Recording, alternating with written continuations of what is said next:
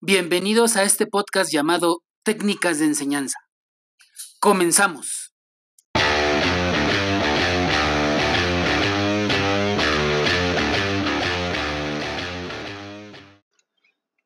En este primer episodio hablaremos sobre lo que es un mapa conceptual.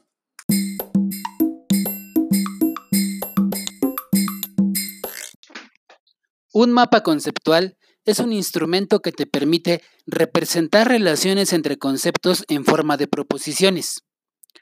Una proposición es una frase acerca de un objeto, fenómeno o hecho en la que se conectan dos o más conceptos.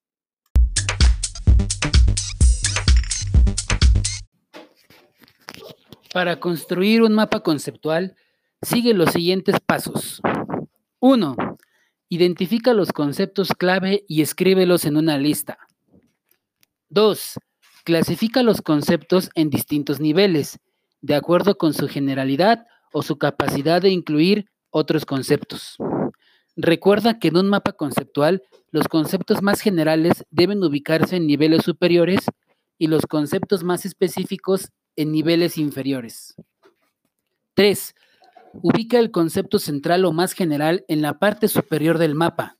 A partir de este, comienza a colocar los conceptos por niveles, de acuerdo con el orden que determinaste en el paso anterior. 4. Establece las relaciones que existen entre los diferentes conceptos, del mismo o diferentes niveles.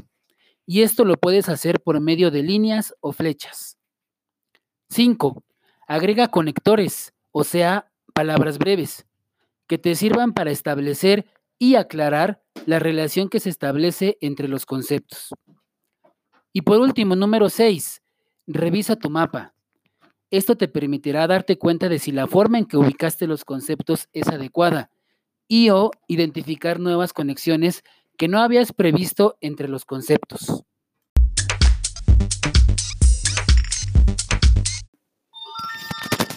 Los mapas conceptuales se elaboraron por primera vez en 1972 en el transcurso del programa de investigación de Novak en Cornell University, donde su equipo trató de seguir y entender los cambios en el conocimiento de las ciencias que tenían los niños.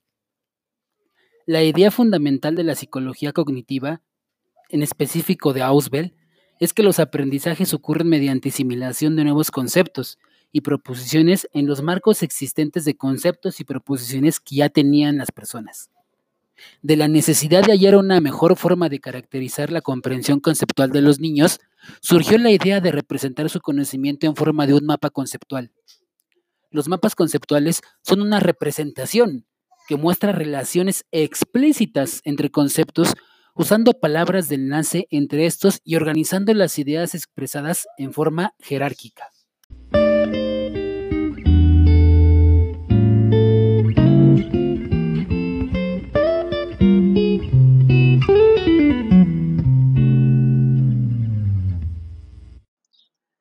Gracias por escuchar este podcast. Nos vemos en un siguiente episodio.